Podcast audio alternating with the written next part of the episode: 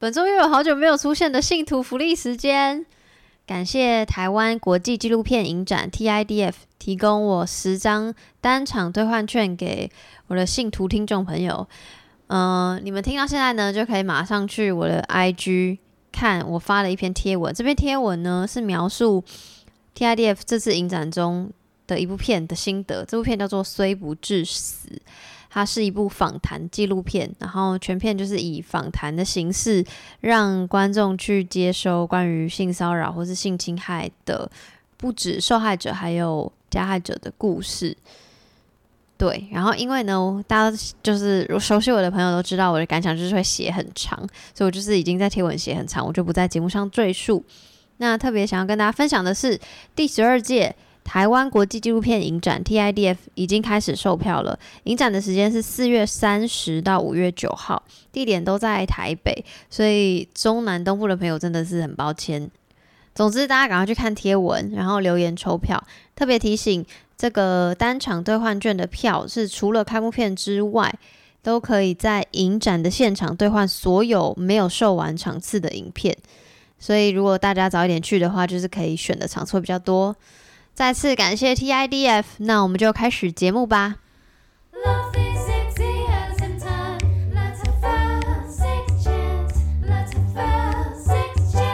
欢迎来到 Section 弹性说爱，我是杨。今天邀请到的来宾是 Jaden，请 Jaden 自我介绍一下。嗨，大家好，我是 Jaden，我是台湾人，跨性别酷儿，我的标签很多。我好，我好喜欢你说我是台湾人，很少有来宾第就是在我这边自我介绍，然后第 一，对对，对对，想说哎、诶对吼，确实我们是台湾人。好，然后在 Jaden 详细解释他的标签们嗯。之前，想说先分享一下我为什么会呃知道 Jaden 这号人物。其实好像是因为 Instagram 先的，就是我好像无意间滑到，不晓得是谁分享了那个啊，刚刚没有讲你们的团队，反正我先讲好了，好。就是台湾非二元酷儿浪子的这个 IG 账号，然后就哦好酷哦，然后我就就追踪了，然后之后后来就嗯、呃开始会去关注，可能就一直跑出来吧，演算法什么之类的，然后后来呢就去他们官网看，然后看了一些文章，然后就好像不知道为什么，可能真就是好像咱我忘记是演算法还是我自己特意去搜寻嗯。非二元或是跨性别的那个相关的关键字，然后在那个 Spotify 上又想要找有没有节目讲过，嗯然后就找到 老娘腰子，对，对，然后我就觉得哇太棒了，然后我也很喜欢 Jaden 的声音，然后很多里面的观念，然后我就想说，哎、那就可以邀请 Jaden。但其实说老实话，在邀请 Jaden 之前，我一直就很想要谈跨性别的东西，嗯。但是我那时候，你知道我那时候做的功课就是，我就是把 YouTube 上面很多台湾比较红的跨性别名人，嗯就是的的那种影片都看完，什么艾里那些人，然后就是小 A 啦，最近比较红的，嗯。然后大他们都是比较你知道敢言的人，嗯。然后风格也比较呛辣，然后我就是都看完之后就觉得，嗯，就觉得很酷。如果邀请他们的话，好像不是我心目中最完整的，怎么讲完整嘛，就是最最嗯。我想象的样子，因为我会很怕邀请，比如说已经做那个性别置换手术嘛的人，嗯。就会 focus 在手术这件事情。嗯然后我又好像没有很想要，虽然我的确看影片会觉得哇好酷好酷，那时候嗯嗯心态，然后就想说到底要怎么样，然后所以我就放着，然后一直到你们的 IG、你们团队的 IG 跑出来，然后才有后续这些。对，总之呢是这样。那要让 Jaden 来介绍你们的团体是谁呢？你是谁？好啊，我呃，我们说团体嘛，目前比较可能比较接近社群，嗯，OK，我们叫做台湾非二元酷儿浪子，嗯。英文是台湾 Non-binary Queer Sluts。那我们现在是社群，原因就是我们还不是一个组织，一两年前成立以来都是以社群为主体，嗯。所以我们做的很多事情都是 看谁想要做什么就去做，嗯。然后看谁有力气经营就去经营。嗯，所以其实您看到的很多文章都不是我写的，都是 我的好朋友兼社群里的伙伴七零五写的。主要当初会成立有算两个原因吗。第一个主要的原因是，呃，我们一开始都以为我们只有就在台湾没有别人是非二元，嗯就都以为只有自己是这样，所以嗯会还蛮孤单的。嗯然后之前我遇到我们的创办人玉兔，嗯是在某一次的跨性别现身日的活动，就是在别的组织办的活动遇到的。然后玉兔就发现他自己就知道大概四五个、五六个台湾的非二元者，然后这些非二元者都觉得自己只有自己嗯是非二元者，嗯。所以大家都很孤单。所以他在应该是一九年就办了一个聚会，就是找了这些他知道的非二元者，然后都是在台湾的人，大部分是台湾人，然后聚在一起，然后就聊天，变成一个社群的第二个主要的原因，就是因为我们发现我们这群人都是英文很好的人，我们取得了很多资讯，关于我们自己的认同的资讯，关于酷儿圈的资讯，关于跨性别者、非二元者的资讯，都是来自于英文的资源。嗯哼嗯哼所以我们聚在一起，然后创了这个粉砖，其实是想要看能不能创造出更多属于中文使用者的非二元的空间。嗯哼嗯哼所以无论是网络上或实体上的都是一样。然后就是看到有用的资讯，或者是我们觉得重要的资讯，我们就是看 尽可能的翻成中文，因为我们有那个 privilege，我们会讲英文，嗯所以我们才取得这些资源。可是很多在台湾的人，他们开他们可能也是非二元，可是却因为语言隔阂的关系，他们比较没有办法取得这些我们取得的资源。嗯哼，所以我们就是希望说，在我们能力可及的范围之内，可以翻译或者是自己书写非二原则的事情、跨性别者的事情，所以所以就成立这个组织。我刚刚讲到几个名词，比如说酷儿或非二元，然后我在稍早也有提到，就是说，我我一开始有想要谈论跨跨性性别别这个主题。其实我一直在想的问题，我帮大家抛抛这个疑疑问，就是、嗯跨性别跟非二元的不同是什么？呃，就你觉得？好，跨性别我的定义是。我们出生的时候，无论是在产检，或者你出生，你没有产检，然后你生出来，你被生出来之后，然后医生就会说，哦，是个男孩，哦，是个女孩，嗯哼，或者是你在照超音波的时候，医生说，哦，是个男孩，是个女孩。那通常是以外观，我们的指身体外观对、嗯。性特征嗯。来判定的。那那个就是我们出生的指定性别，因为是被指定给我们的，医生是指定你为男生或女生，嗯。按照无论他怎么判断，他这样指定。然后这因为这个指定，你的父母也就跟随着这个指定，然后社会也跟着这个指定，文化也跟着这个指定，所以你就假设你出生的时候被判定为是个男生或者女生，那你长大过程中，你怎么，你的父母怎么养你，你受到怎样教育，你跟你对被文化怎么对待，都会以这个为某种基准。那跨性别就是，如果无论在哪一个时机点，你发现你当初被指定为女性好了，然后你发现你不是女性，就你你就觉得自己不是，那你就是可能是跨性别。嗯哼，这就是我对我来说是唯一的要件。嗯哼，但就算你符合这个要件，也不一定代表你一定要是跨性别。所以举我的例子来说，就我出生的时候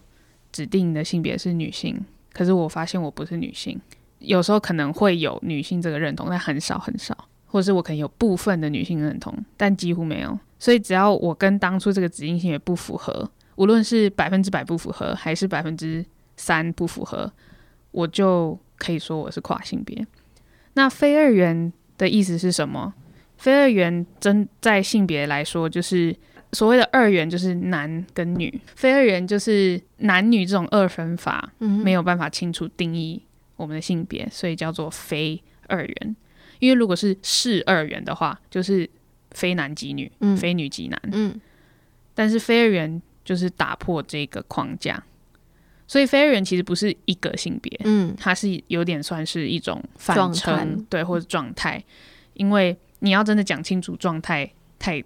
太多了，困太困难，或是嗯根本还没有语言存在可以说明。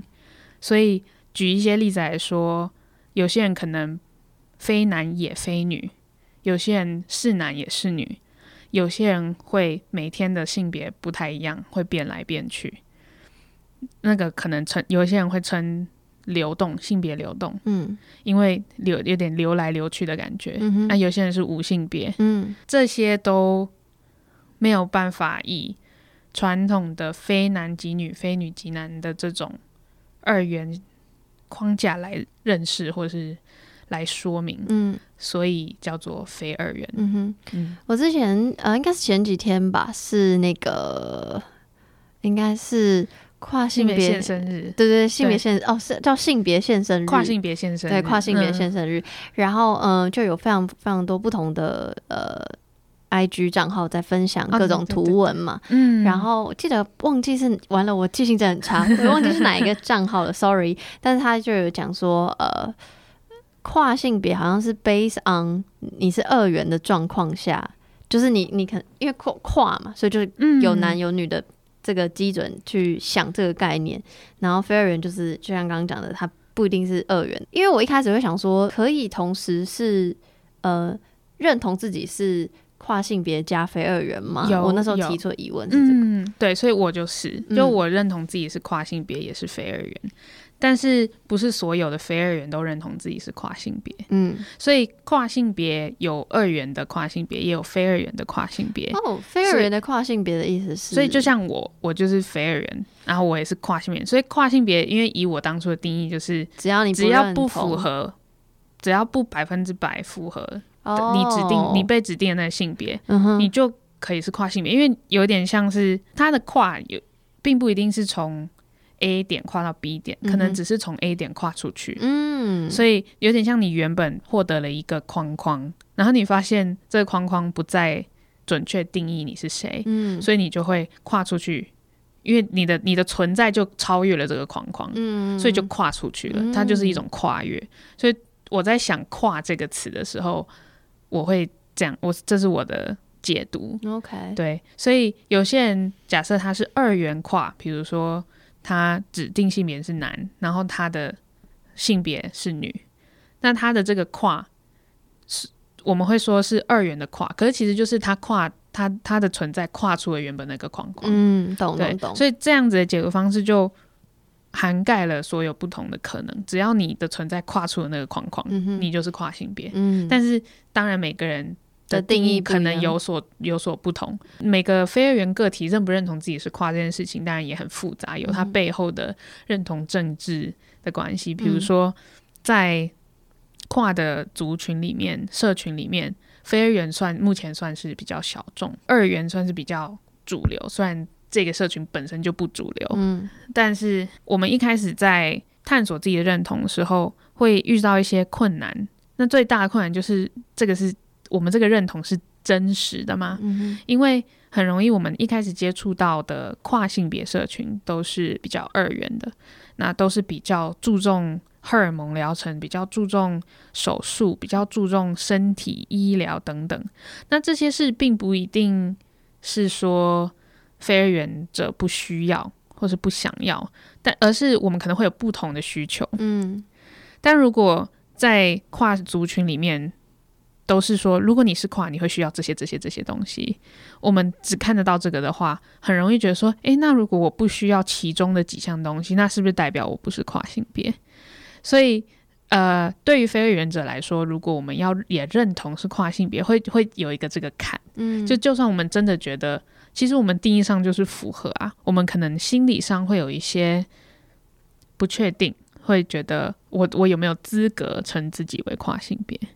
嗯，所以这也会影响到非二元者个人觉不觉得自己是跨性别。嗯嗯嗯，嗯。刚刚有提到那个生出来的那个出生指定性别，嗯。然后你在你们官网有一篇文章就在嗯，讲这件事情，对，然后必须要先提，就是因为我我在这个节目里就被大家笑成，然后我自己确实也认知到我自己就是想要很政治正确，就想要嗯。传达嗯就是我会刻意注意我的用字遣词，所以我每次讲男女的时候，我都说哦，生理男、生理女，就好像觉得自己这样就 safe，你知道吗？对，然后一直到后来看了你的这篇文章，我说 Oh my God，我犯下了也是不太好的，也没有到犯错，只是就是嗯、呃哦，原来还应该说我意识到原来还有另外一层定义，而不是说我只要讲生理男或生理女，我好像就就很正确，或者很很包容，对对对，嗯。来吧，来请借，很荣很荣幸你读了那篇文，因为那时候其实是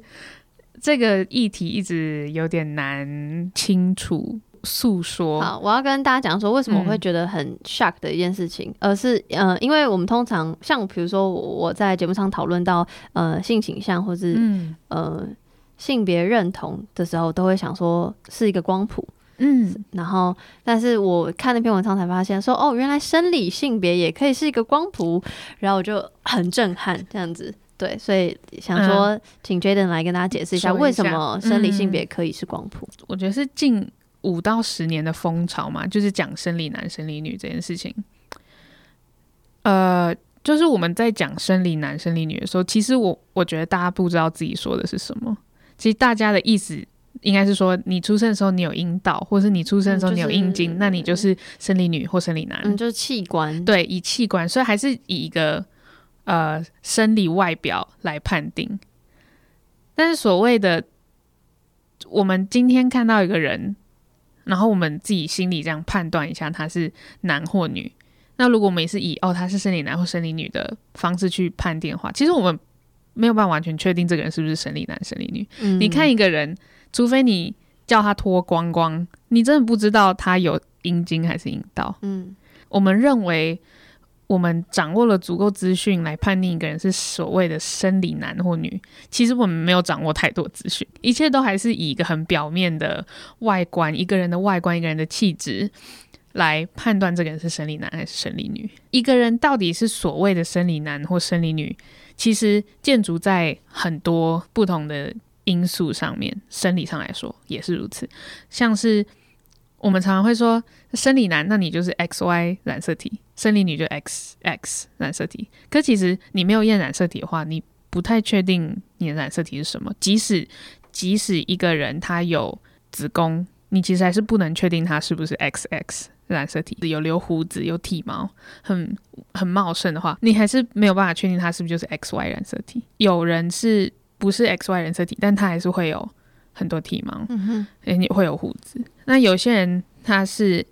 X Y 染色体，但他可能也还是会有我们认为的女性的生殖器官。嗯哼所以，除非每个人在讲生理男、生理女的时候，你真的知道这个人他是 X X 染色体，然后他的荷尔蒙。敏感程度是多少？那我觉得这个人他真的要去称这个人是生理男女的话，那好，那再说。但是我觉得大部分的人在讲生理男女的时候，都是以一个外表推定这个人大概有阴道或阴茎，就这样讲出了生理男或生理女。嗯但其实我们所谓的生理性别，并不只是一个以单一变相来控制的东西。所谓的生理性别，除了呃生殖器官、外生殖特征、外呃性特征，还有染色体，然后还有我们的荷尔蒙敏感程度，就是荷尔蒙。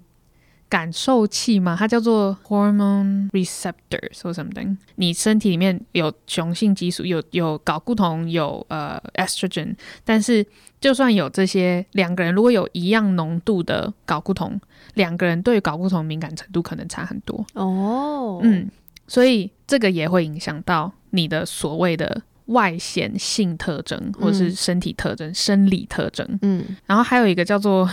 gonads 的东西，它就是一个会影响你的性相关生理构造的、，OK，的的东西。嗯 对，它是生理的。嗯但是就是所谓的生理性别，就会以至少这五种东西来同时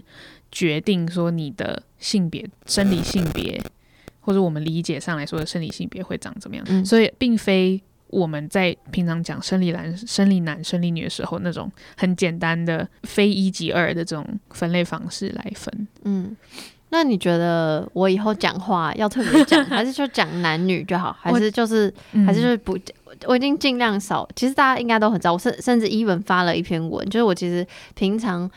蛮避免讲男生就是怎么怎么样，女生就是怎么怎么样，因为板印象，对我觉得，我觉得个体差异远大于群体差异，所，以没有错，所以我一直很不想，但是又会在跟别人讲话的时候，就我也没有想要刻意纠正，因为我就觉得这样好像很、有嗯，点。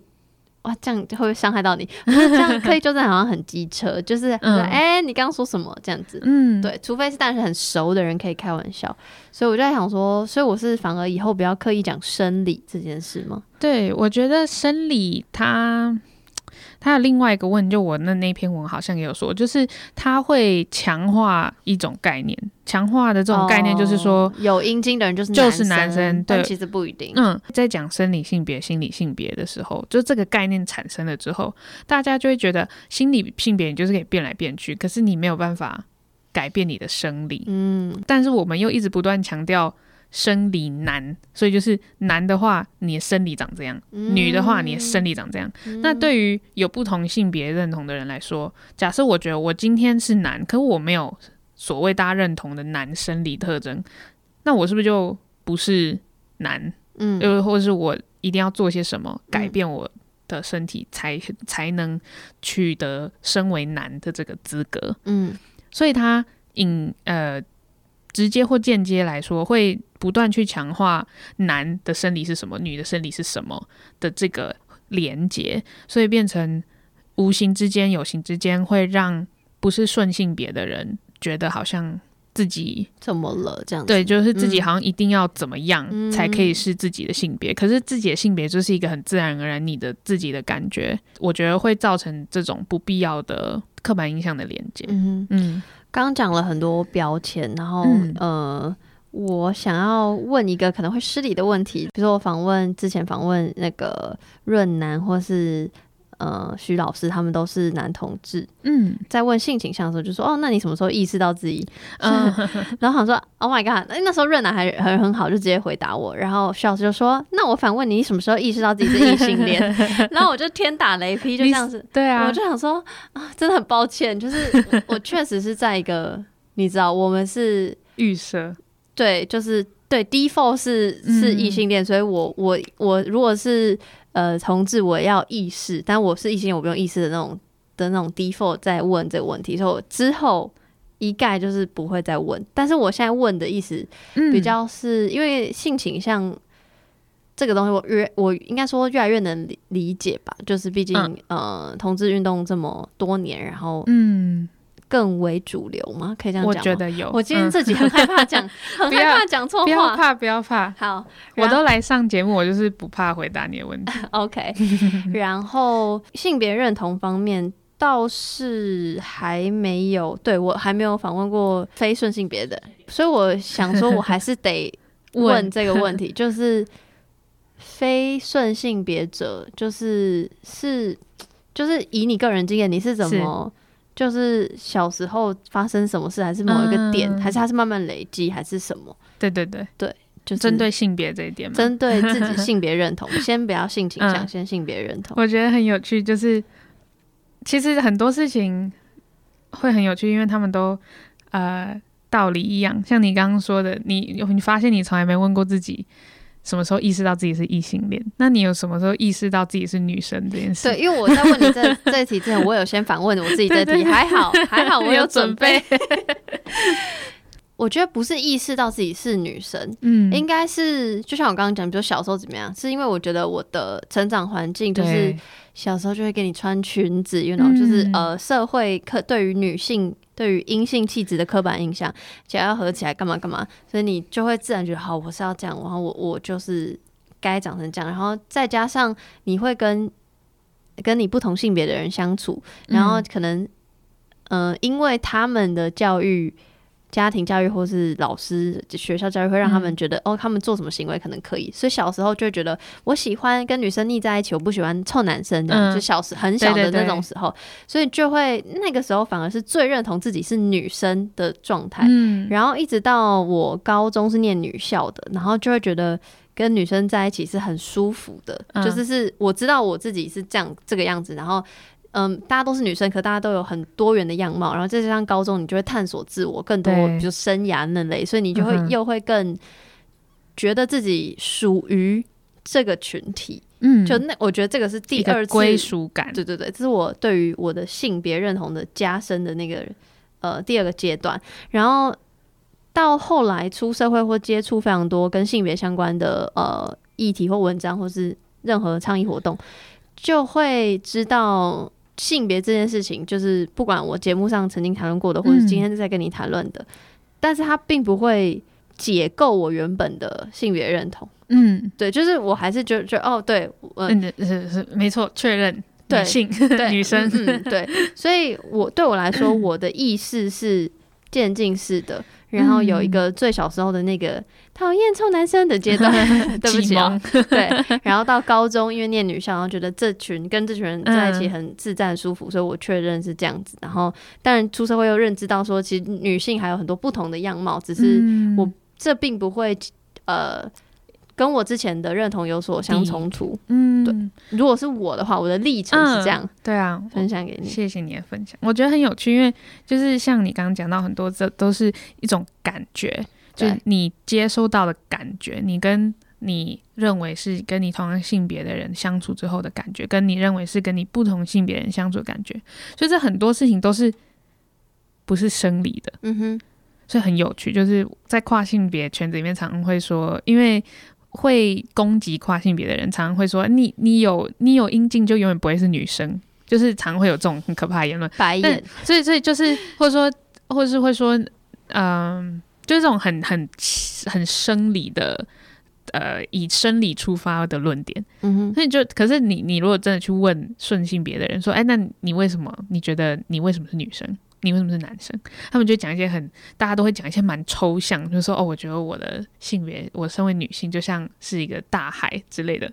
或者是像你刚刚说的比较具体，可是也是一种就是生命经验嗯，出发的的感觉，来形塑出你身为一个某个性别的的那种经验。嗯，所以我觉得其实你的感，你的历程也是很像的，但是以可能另外一个方向走。所以我觉得从小也是，我跟你应该是收到类似的讯号，就是从外界收到讯号是类似的，就嗯诶应该女要怎么样生啊啊？要怎么样要怎么样，要只是就是端庄娴熟，举举言行举止都，或者是角色，你扮演的角色，你该有多哪方面的责任感，都随着你身为女，你被指定为女性之后，你就会一直收到这些东西。我觉得从小因为我的性别气质，就我就没有很喜欢很女性。嗯，但是其实回头来看，我不确定我是不喜欢很女性的东西，还是我不喜欢被这个连结，哦。就是好像你是这个，你就一定要做这个；哦你是这个，你就一定要穿这个。骨子里叛逆，但很有趣，是我一直以为我是一个很不叛逆的人，嗯。但是我觉得可能我不叛逆是说，哦，可能哦，我我可以照顾好我的学业，我可以乖乖的，呃，不会让大人担心。嗯但是我发现在在我自己是谁，我应该长什么样子，我一直以来的确都不是很顺从。嗯呃，所以我从小我就有印象，我不喜欢被逼着要穿裙子。嗯哼，那我我我妈妈也没有一直逼我啦，但是就是我有这个印象，然后我又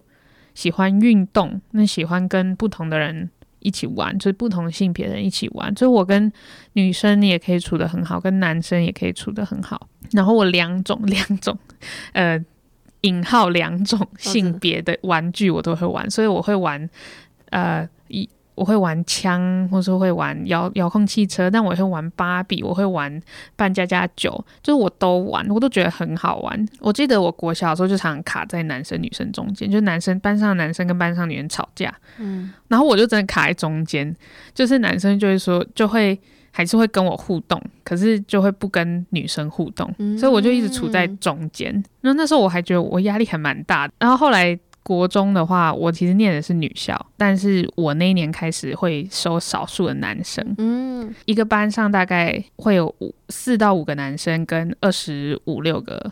女生。这个学校里面的大人对我们还有同才之间，对于女生应该怎么样也很多有很多不同的规定。那时候有一个就是发型，然后那时候也也开始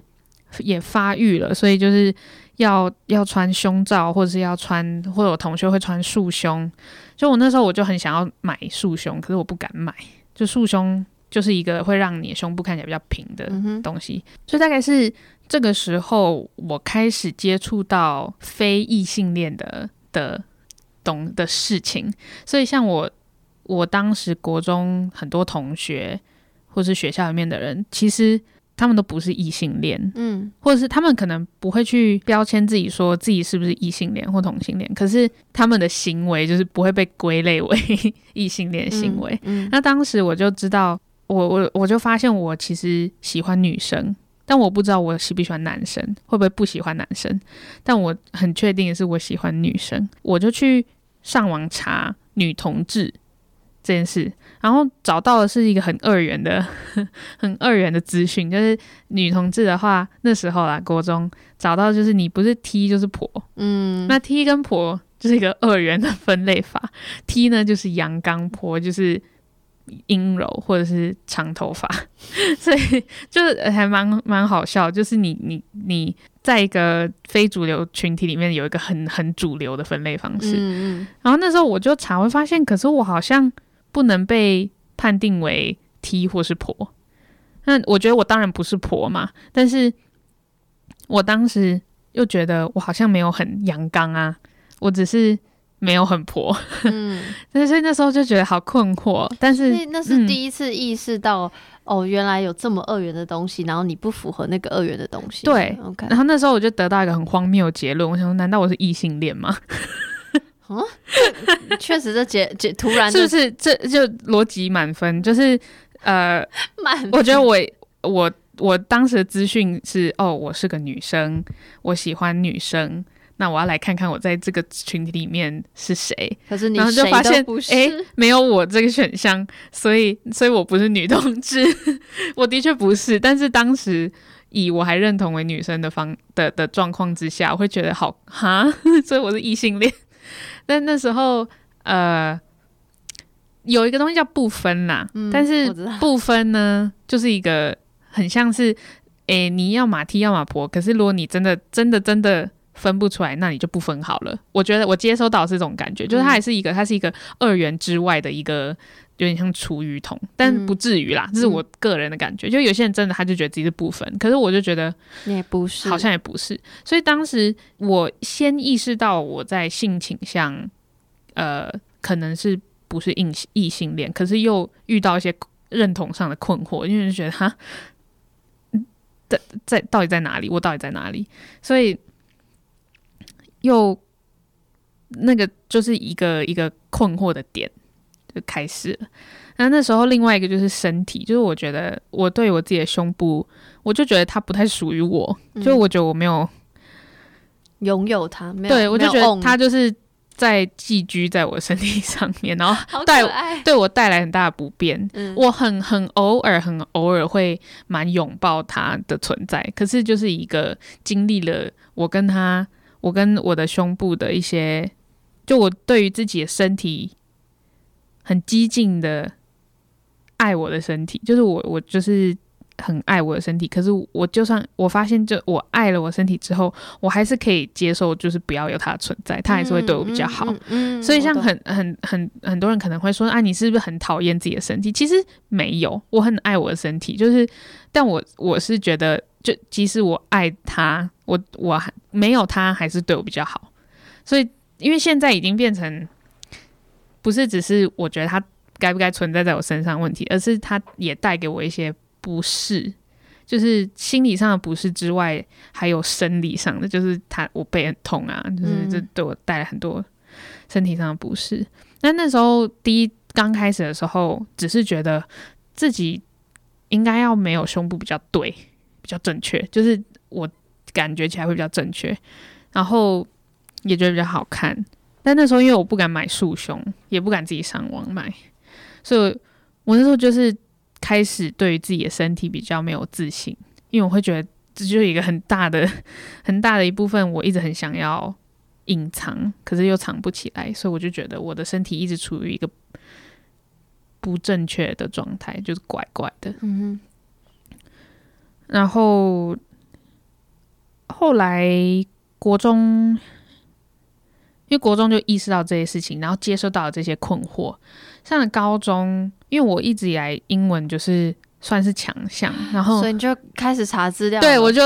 因为中文查到资料超让我更困惑嘛，嗯所以到高中其实，但是我一直就算在那个时候，我没有觉得自己是 LGBTQ 社群的一部分。一是可能还没有意识到 LGBTQ 这个社群的存在，二是因为经过了我那那个女同志的搜寻之后，我把自己这个结论是我我是异性恋，或者我不是同志，嗯。所以我那时候完全没有认知自己是同志。然后我觉得隐隐约约，因为有接收到讯息说同志是不好的，就那时候从那个年代，大家就是我，嗯。或者是我我我家人，或者是社会上的讯号，我有搜，我有接收到说，如果我是同志的话，好像不好。嗯。所以，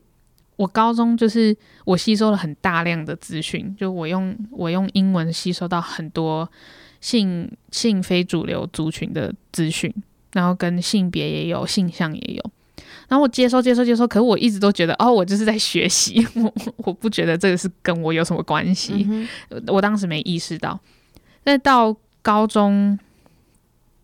就是我的打扮就是越来越阳刚，就我会把自己的头发剪得很短，然后我会，我那时候还是还没买束胸，可是我就会穿可能两件运动内衣之类的，嗯就是想办法要让我的胸部平一点。嗯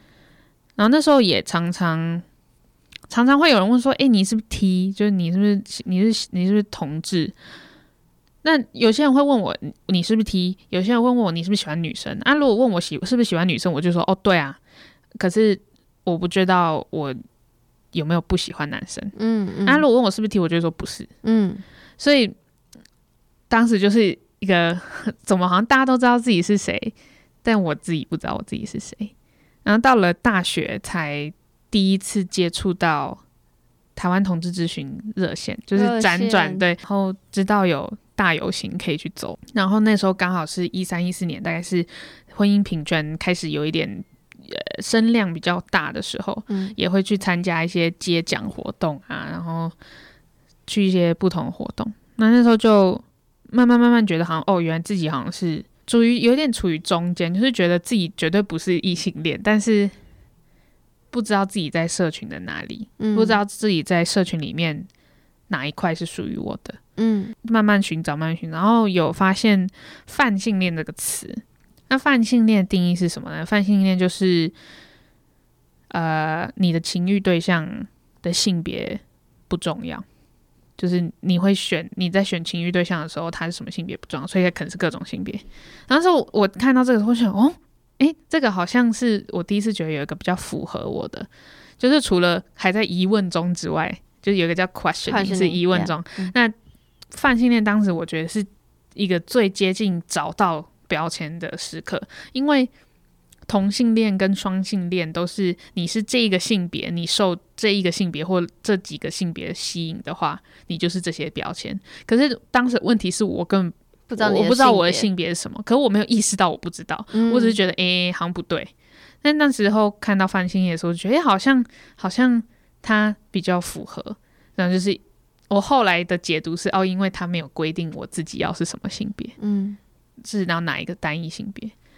然后再后来就学到酷儿这个词，然后又学到跨性别，然后酷儿是当时也是学到，就是有点类似泛性恋，可是又更广泛一点，就是它就是不只只是不只是性倾向，不只是性别，它是一切，就是你是谁，它就是一个酷儿。嗯。那时候我就发现他是最能包容我的所有不确定之外，又同时给我一个标签，给我一个归属感的一个标签。所以那时候我就选，就拿了这个酷儿的认同。嗯后那时候接收到跨性别的时候，因为接收到资讯是很二元的，就是国内外都是，呃，中英文都是，在找找跨性别是什么都很多都是很二元的，然后很很特定一种形象，就是比如说哦，你生错身体啊，然后要动手术、啊，要动手，术，你要要用用施打荷尔蒙什么什么的。然后那时候我想说，我好像也没有想要动手术，好像也没有啊施打荷尔蒙，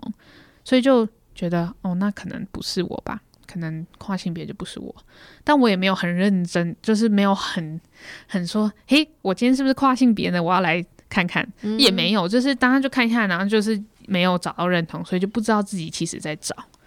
所以那个时候就还是继续很困惑，但是对于社群认识越来越多，然后到到大学的比较后面是认识多了之后，突然有一天意识到自己其实应该属于这个圈子，就是大概在找到酷儿跟找到泛性恋这个认同之后，就觉得那自己在这个社群里面其实是有归属感，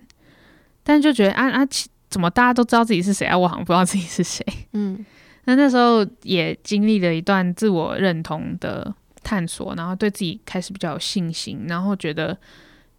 自己其实应该有一个社群在在某个地方，我如果去找，我应该找得到。嗯那时候应该是大概一七年左右，然后我开始看到跟非二元性别或是性别酷儿相关的资讯，然后我就那时候我记得我就一直一直找，一直找，一直读，一直读，一直看影片，一直找资讯，然后就发现自己可能最符合这个，嗯就最符合性别酷儿或是性别非二元，然后那时候才渐渐的连接到说，诶，其实这代表我有可能是跨性别，嗯。但是我我是跨性别，但是跟我当下认知到大家认为跨性别是什么，嗯。我我发现差很远。嗯哼嗯哼。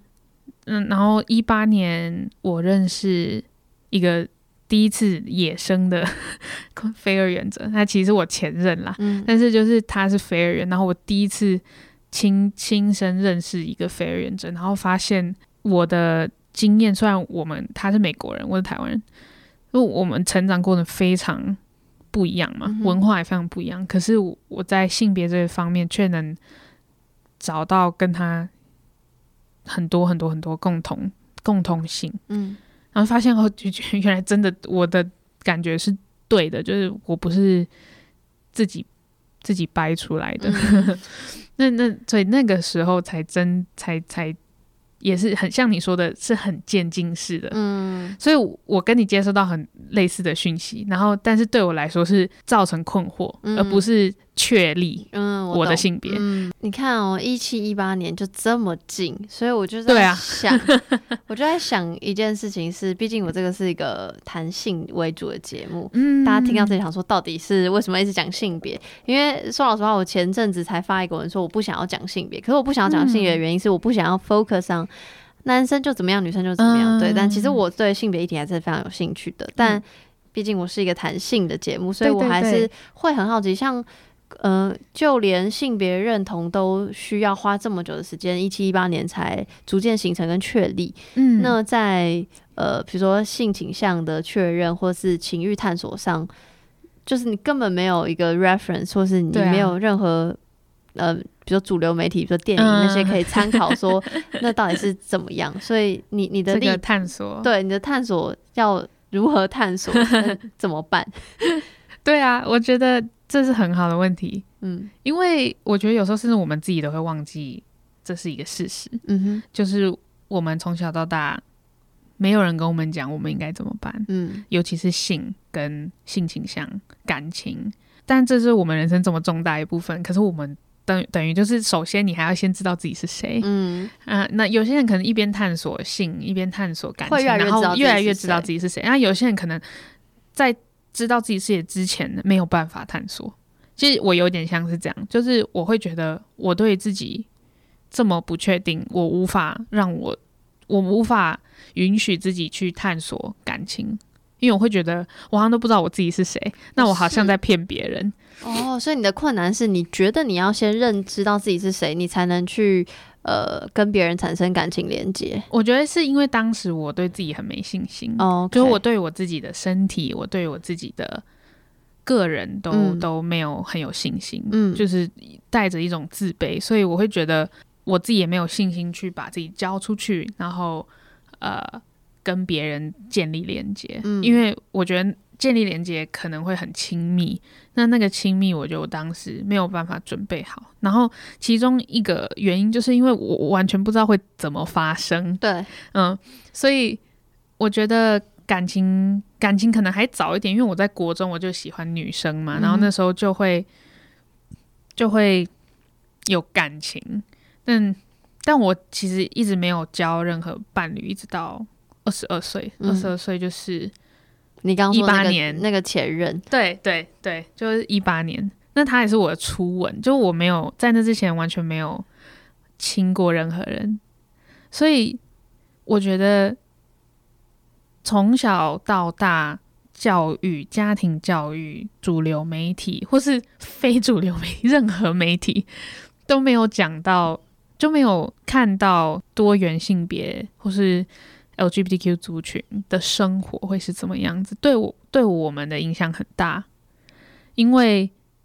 你你不知道你可以有怎么样子的生活，你不知道你自己可能会想要什么事情，因为你根本不知道有哪些可能。嗯。当时就是很多的可能自己 Google 或者是怎么样，或者是你可能只能从网络上一些大家的分享去找答案，但是你会觉得哈，可是会会应用在我身上吗？最困难的点是你很不确定自己是谁，然后你单纯用一些关键字在网络上搜寻，对啊，就是我觉得可以问是什么关键字？哦，你说你这你说是性吗？都都都有。后来发现是我会一直想要去找有同性情侣的的媒体，或是故事，或者是任何，哦，因为太多你看电影，就是可能百分之九十五都是异性恋嗯的电影，那你就觉得呃。我要怎么？我要怎么？我又不是异性恋，就是我、嗯我我没有办法想象我会有什么样子的经历。嗯那这个逻辑是会，你会觉得你的伴侣，或是不管嗯是关系上的伴侣还是性伴侣，都要是圈同圈子的人嘛？就他都要先认知自己是跨性或非二元，你才会愿意或想要跟他进一步下去。哦，我觉得这个也不一定啦。我觉得这个这个探索过程啊，应该是在我记得二零一五年的时候，我认识到女子足球这件事情，这个这个粉丝。好突然，呃，对，这非常 random。可是那时候就是我我发现了女子足球这个这个东西，然后因为他们里他他们其实是一个很酷儿的，有很多酷儿的人在都是女子足球员，然后我就在网络上找到很多人会写就是女子足球员之间的恋爱故事，哦，那他们写是大写特写，所以就会写各种不同的的样子。其实就像我们从小到大接受到的媒体一样，只是它是一个小众，它就是他就是自己写自己想写的故事，所以他写的故事里头就会是就不不会是异性恋的，所以就会讲，比如说两个女生之间她们怎么恋爱，她们怎么交往，她们。的恋爱故事，他们的生命故事是什么？他们的家庭故事是什么？他们遇到工作上的问题是什么？工作上，他们身为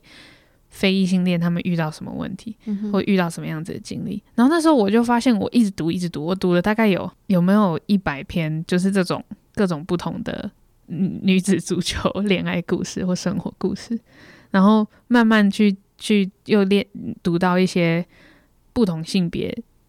就是非顺性别的、非主流性别的故事，然后才渐渐的觉得，哦，自己可能有一天会有这个经历。那是一直到我遇到前任的时候，然后那时候我们其实一开始认识是因为我们在一个 LGBTQ 的聚会认识，然后我们就聊天，然后就发现我那时候，因为我那时候正在想我的性别这件事情，然后就发现我遇到一个我，呃，我觉得我是可我可能是的性性别的人，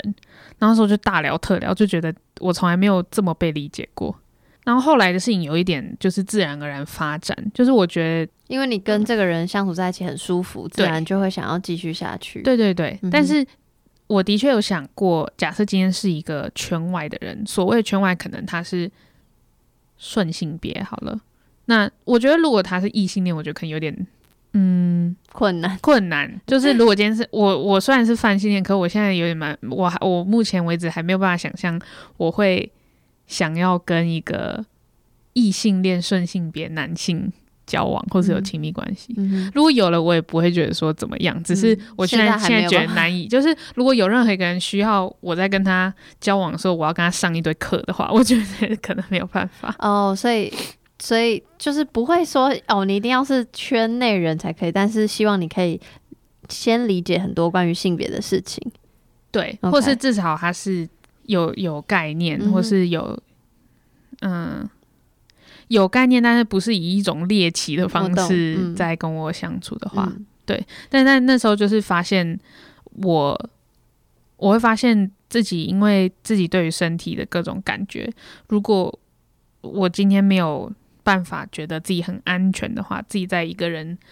相跟一个人相处的时候，我没有办法很信任说我我的身体无论是怎么样都会被欣然接受的话，那可能对我来说就是一个我没有办法继续发展的关系。嗯嗯像我跟我前任交往的时候，我我们的各种亲密的肢体或者是情感关系，都是建立在相互信任。很相互信任，然后很呃不假定，就是会问说：“哎、这个觉你觉得怎么样？那个你觉得怎么样？这个好吗？” Consent，，consent 各位各位朋友，对，就是一切都是知情同意，然后但是就因为都要用都要讨论，所以就讲的很很清楚，什么都可以讲，很没有禁忌。然后，然后因为我觉得非异性恋跟非顺性别者的性爱跟所顺性别异性的性爱很不一样，所以像两个都是都是。我们都有阴道的人，我们怎么什么是性，什么算性，什么是做爱，其实很由个人界定。所以你想做什么，你都可以讨论，嗯就没有说你哦，我们今天要做爱，其实你不知道你要做什么。哎、其实你不知你不问的话，你真的不知道你要做什么。所以，呃，那时候就体验到这种安全感，就是以前没有体验过的安全感。超棒的。所以我觉得我的第一次经验是很，可能算很，可能跟很多人比起来算是很好的，就是它是一个很正向的嗯经经验，嗯然后也让我知道我我的标准在哪里，就是我我不会接不会想要接受低于嗯，这种信任跟安全跟美好，就觉得觉得自己很受到爱护以下的标准，就我就不会想要接受。嗯，那这样的嗯情欲探索，你觉得有帮助到自我认同吗？就是有帮助加深你制造你自己是谁这件事情。嗯，我觉得有诶、嗯，因为这这这这就是让我爱我身体的一个很重要的经验。嗯因为我原本会想说，我不是一个那种在传统媒体，或是现在我们可能接受到很多西方或是美国、欧美的，即使是在讲跨性别，即使是在讲 LGBTQ 族群的媒体，他们都还是符合一个传统的审美观念，就是你可能很瘦啊，或是你的曲线没有很有曲线，然后你可能身材很好，很 fit，就身呃很壮或者怎么样。但我就不是啊，我就是一坨肉。不要这样子，Hello，不要这样子没有。没有，但是但是我就是一坨肉，但是我还是要有办法觉得我自己很性感。嗯所以就是我觉得，在我这样子认识我自己的身体之前，我没有办法觉得我很性感，我没有办法觉得我是一个别人会当做情欲对象的人，因为从学生时期的时候，我都是。就我常常被当做那种吉祥物，就是哦，好可爱啊，像像熊，就是一只熊熊，就是很很很无害，然后很可爱，然后很很贴心，然后不像、不像臭所谓的臭男生。但是那个对我来说，一方面是我当然很高兴，大家觉得我很 很可爱或或很很贴心或怎么样。可是那个对我来说，因为这些人通常都是异性恋，就是异性恋女生，嗯所以他们不会，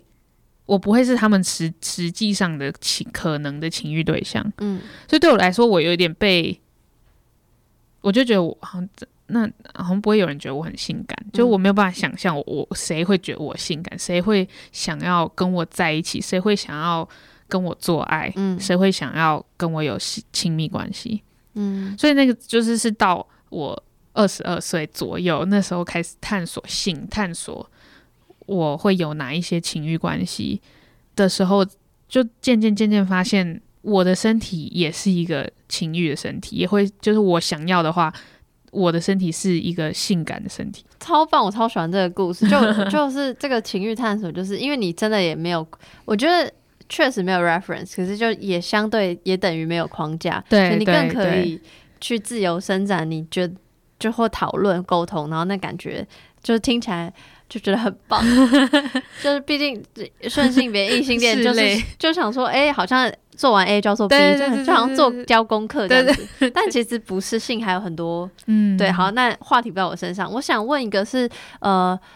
因为刚刚有说到，就是确实你还是可能会不，对方不一定要是圈内人，但可能会希望他多少知道一点事情。嗯。有有两个是我想问，是你觉得说出自己的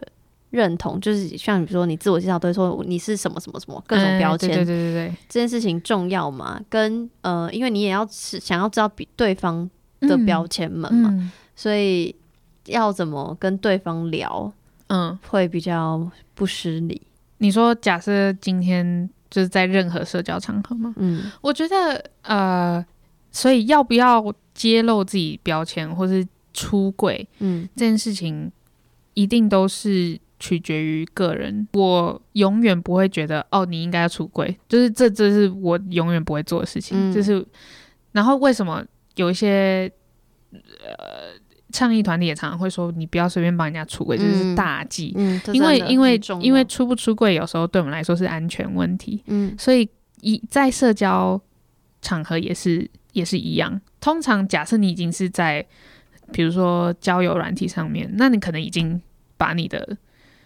呃 profile 都都都都写清楚了，对对，嗯那另当别论。但是如果是一般的社交场合，如果是大家的认同什么还不确定的场合，通常我都不会问。那那大家会如何出柜，或是如何让彼此知道自己的性倾向或是自己的认同？就是大家会其实就是看状况。那如果你就已经在讨论，我觉得有时候是一种默契吧，就大家已经、已经很习惯，就是进到一个空间，然后认识一群人，那你就会开始评估你要不要，就是你你的安全程度在哪边。嗯所以如果够安全，其实大家自然而然，如果话题来了就会讲。嗯那如果不够安全，大家就会就是就会想办法不揭露，但是有时候这有办法做得到不揭露，有时候没办法。那如果没办法的话，可能就会让我们结果就是我们会觉得不安全。嗯嗯嗯，嗯。我觉得跟我讲性这件事情有点类似，嗯。就是我并不是所有场合都一直讲性这件事情，然后嗯。就是我我我会知道大概在什么样的场合，然后什么样的人，我会觉得自然、自在、舒适，然后嗯、呃然后对方也觉得舒适，我觉得就是那就是一个阅读空气。对啊，对啊，对啊，对啊，所以其实我觉得有时候性少数的人会比较敏感，嗯。呃，就可能就是环境使然、经验使然。因为有时候，比如说我是跨性别好了，我要不要出柜，就是真的就是看多安全。那那那，然后要看我有没有力气，因为有时候出柜，身为跨性别或身为非二原则。出柜可能就是代表大对方会有很多问题之类的，嗯无论他好意或或不好意，通常都是好意啦，但是 可能就会有很多问题，可能我没有想要回答，或者是呃，我可能会觉得很尴尬，嗯。那或者是可能对方要跟我辩论之类，也有可能。嗯。那如果是英文的场合，呃，够安全的话，我通常都会讲我的性别代名词是什么，因为我的性别代名词是 they，就是 T H E Y，就是嗯。第三人称的副、呃中性代名词。嗯。可是因为对大家来说没有比较少，因为中文比较没有这个嗯。麻烦，哎、对。对不起哦，是麻是麻烦啊，是麻烦。因为中文都是他他他他他，对，对就是只要写的时候嗯是写人字旁就比较中性一点，嗯嗯对吧、可是英文是你每个句子，如果你会指涉到一个第三者，你就会用到性别代名词。我觉得最棒的方式就嗯讲他的名字就好了。对，可是你没办法一直讲名字嘛，而且大家一定不会不知道的状况下，他一定就是自然而然他就选一个来用啊，然后他就没有意识到，所以有时候就说哦，我用这个代名词。那有些人就说、哦，好，谢谢。可是大部分就说哈，什么意思？啊什什么什么意思？你为什么要我用这个代名词？这样很奇怪。那我就要解释。哦会，啊，因为很很多人如果完全没有接触过这个概念，他就觉得哈，你你为什么用？你用什么解？为什么你不是 he 或 she？嗯，OK，嗯，所以所以我就就常会要考虑到我要不要出性别代名词的柜，都是一个柜，嗯柜子，嗯所以那有时候出了性别出了性别代名词的柜就很容易也也要解释，就可能对方真的有问题，可能就开始讨论，就是无论是我想或不想，所以这些都会影响到我出柜与否。我在邀请你之前呢，嗯你就给我很多你的标签，或者是我在听节目时有听到很多标签。嗯，那除了节最节目最开始你给我标签之外，你还要给我说，哎、你也是变装国王是吗？哦，对对对，对哈，然后所以想要来聊一下这个标签，要说标这个身份哈，不要说标签，嗯这个身份、嗯嗯就是我想变装，其实在近几年很流，算流行好像比较流行。对，就是嗯大家都会叫 drag queen 嘛，嗯。然后就知道西门町很很多地方可以看看得到，表演，对，嗯，然后也因为那个 YouTuber 那个 FJ 二三四，哦，对他们有做做节目，对，所以就嗯会觉得哇很棒。嗯嗯，那可是对于那个变装国王这件事情，就会觉得哎、对哦，有 queen 应该有 king，但是就想说哎、可是怎么会比较少听到？对啊，然后想说可以跟大家解释变装国王在做什么。我觉得很有趣，因为就跟任何事情一样，都有一个有主流跟非主流，嗯或者是常见跟不常见，或者能见度高跟能见度低。所以我觉得，因为变装皇后比较呃能见度比较高，因为大部分的皇后是顺性别男同志，嗯哼，所以顺性别男同志就是在 LGBTQ 族群里面能见度最高的族群。嗯所以他们做的事情也因此能见度比较高。嗯哼，虽然，嗯，皇后本身的起源可能其实是跨性别者，就是呃，是其实应该是黑、就是黑黑人跨性别女性。其实这个有超长的文化，就是因为这对。跟跟舞蹈也有一点关系。对对对对对，所以如果大家有兴趣的话，就是这集不会讲，因为这真的太长了，可能跟跟 Vogue 的那个 Vogue，然后 ballroom 包包的对 ballroom 文化。有关系。对对对。对，然后大家可以去看很多文章或者电影，或者呃对 pose 对，这个节目应该。还有 Pose 影集超好看，嗯我每集我其实还没看，因为大家一直叫我看，我一直还没看。或是可以看什么巴黎在燃烧之类的。对对对就如果你也很喜欢跳舞的话，但是就是想说可以先单纯解释说，那变装国王是不是是不是就是变装皇后的？嗯，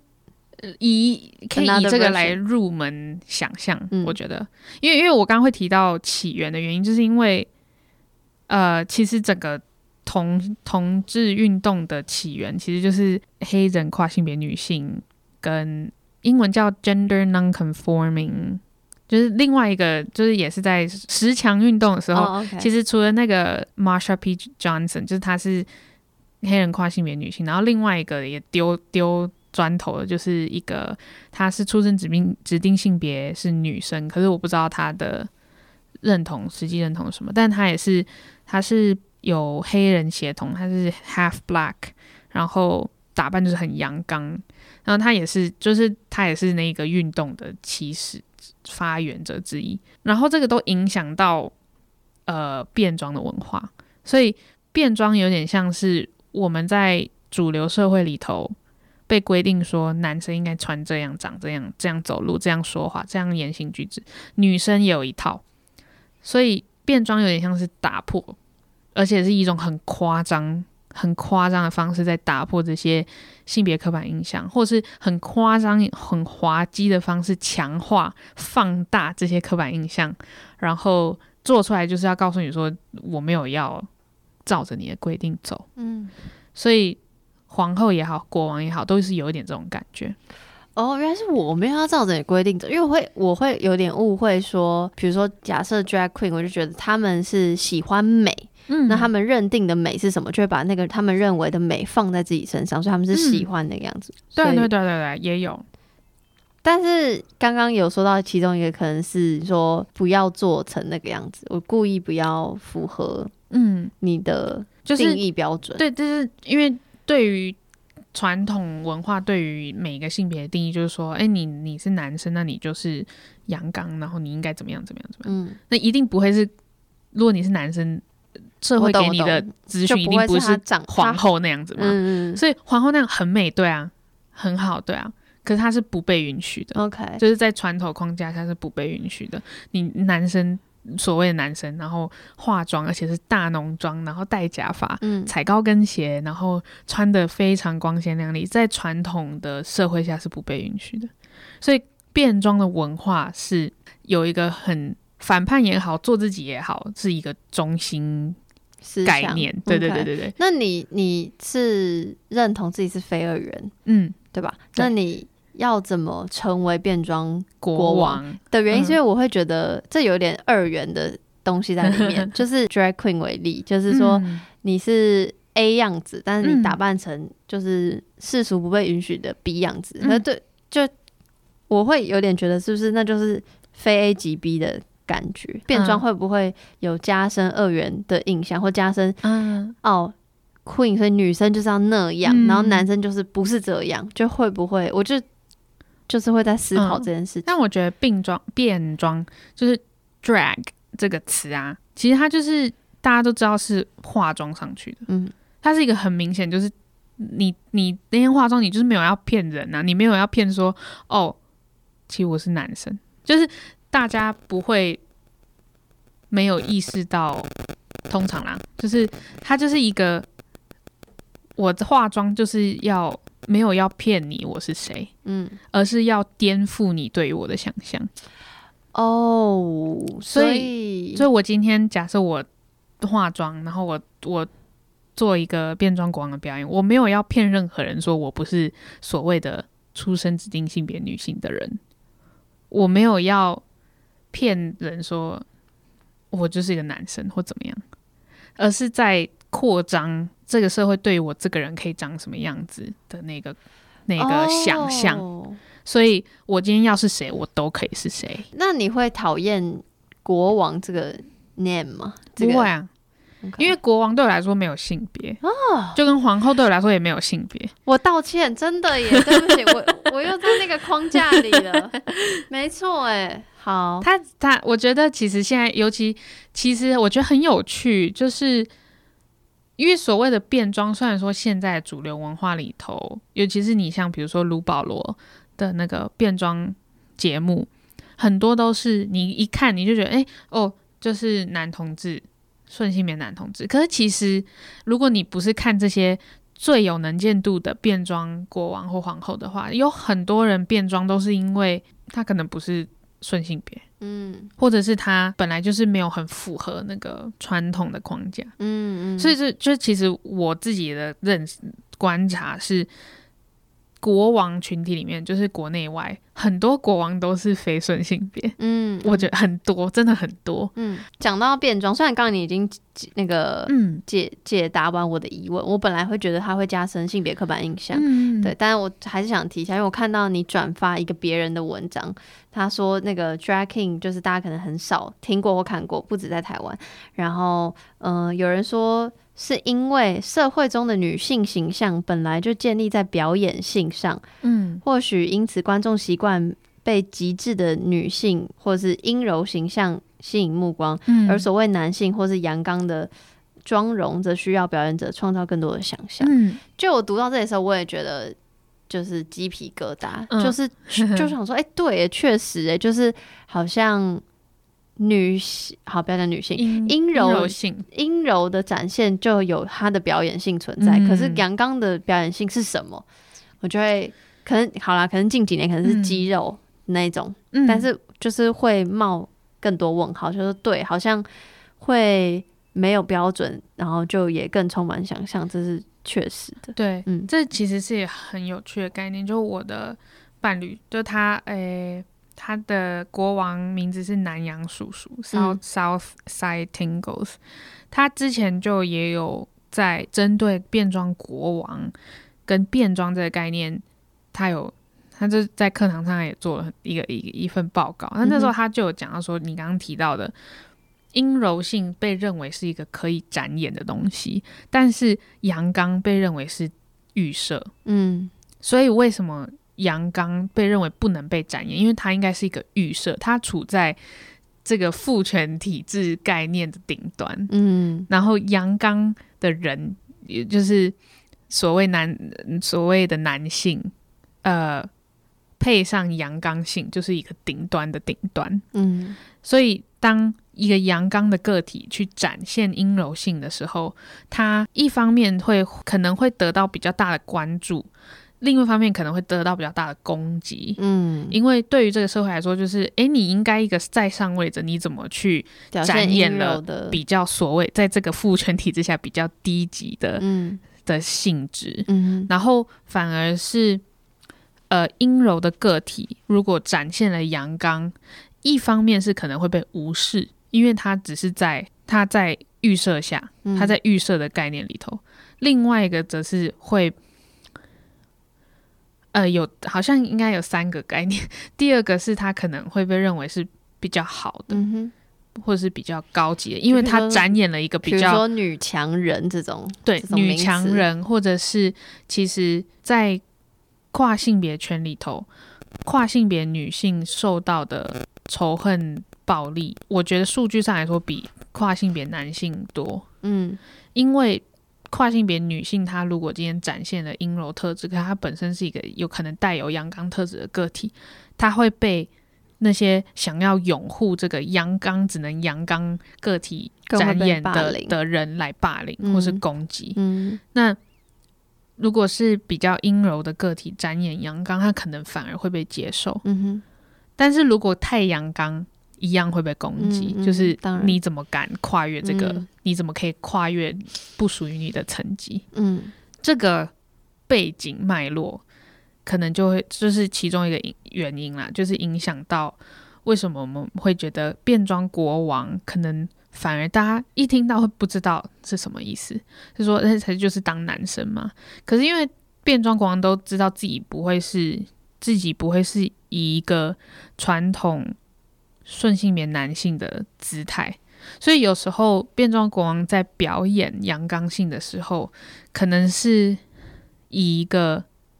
其实就是在解构这件事情，嗯就是说，其实你认为阳刚是预设嘛？其实不是，我嗯要我也可以有，嗯，我要贬低他，我也可以贬低他，嗯我要嘲笑他，我要玩弄他。我都可以，因为嗯阳刚跟阴柔一样，都是可以展演的东西。嗯，它不专属于，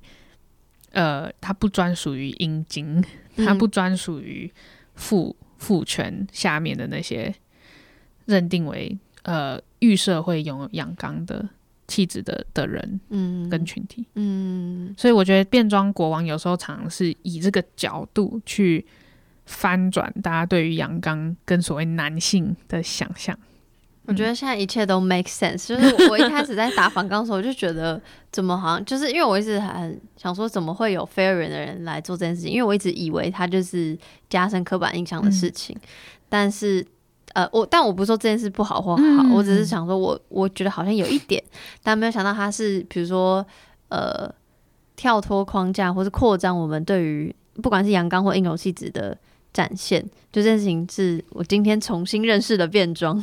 嗯 对，我觉得很棒。然后既然提到变装跟变装国王，嗯就来那个宣传一下。哦，好好，因为然后是 Jane 很可爱，他说有没有时间工商啊？我说好，应该有时间。来，我我这个顺顺的就从变装国王来夜配一下。他说好 Jaden 的谁？哦，这是就我的伴侣，他现在是在北医大读戏剧系研究所，他是导演组，然后他最近要做毕业制作了，嗯然后这次的毕业制作就融入了变装国王的元素。这出戏叫做《All Life's a Drag》，内容是改编伍尔夫就 Virginia Woolf 的小说《Orlando》，改装改编成这出戏，然后会融入变装国王的元素在里面。那大家如果有兴趣的话，可以搜寻呃《All Life's Drag》在脸书搜寻，或者是可以脸书搜寻台北小花剧团，也可以找到演出相关的资讯。开演是四月二十九号，然后会一路演到五月二号，地点在孤岭街小剧场。因为感谢 弹性说爱让我们工商，就是有提供优惠嘛，这个我不知道，这个没有先说好。我会把所有资讯放在资讯栏。大家如果愿意支持，会非常感谢。可以嗯上台北小花剧团，或是搜脸书搜寻台北小花剧团或是 All Lives Drag 都可以找到购票链接。OK，然后大家就嗯记得去资讯栏下方看折扣嘛。然后最后最后，我想要、应该说为什么想要做这集嘛？我觉得情欲是因为嗯、因为我是顺我认知自己是顺性别双偏异，在情欲探索上，可能因为呃成长经验的关系，所以就有一点点呃自我怀疑或是一些阻碍等等，嗯然后一直到或是也放着，就觉得好像不不是人生重要的事，我人生重要的事可能就是结婚或干嘛，找到工作这种，嗯你知道，嗯就是一般的，对。嗯但后来反正因缘际会就开了这个节目，然后才探索自己，所以呃。因为探索自己，或因为探索情欲的多元可能，然后就发现哇，原来有这么多人，有这么多情欲的样貌非常嗯非常多元，然后有很多面向可以探讨，然后有很多比如说不同的，不管是角度，比如说有谈论过性倾向，有谈论过比如说性智商，有谈论过性教育，嗯。然后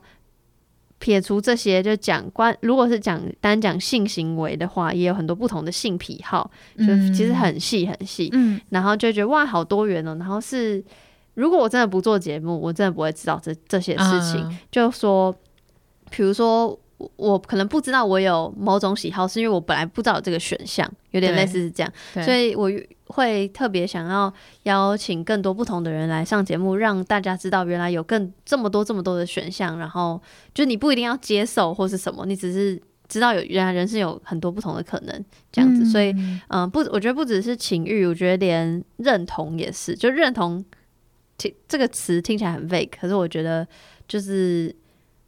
因为听到老娘腰子那集，或者因为看到台湾飞儿人酷儿浪子的嗯社群账号才，才更认知到、更意识到自己是什么。不管是性别认同也好，或是情欲探索也好，我就是希望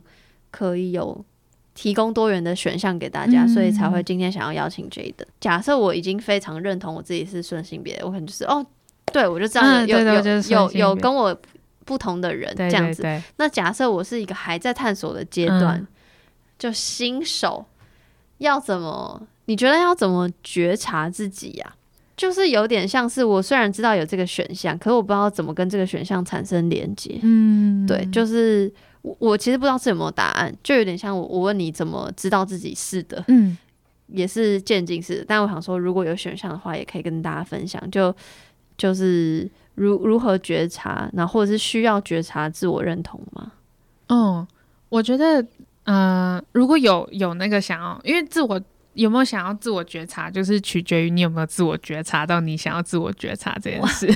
好好后设哦。对，但是其实就我觉得，呃，如果很有趣的一件事情是在跨圈里面啊，就是常常或者非二元圈也是一样，我们就觉得啊，我们最常问自己的问题就是：啊，我真的是非二元吗？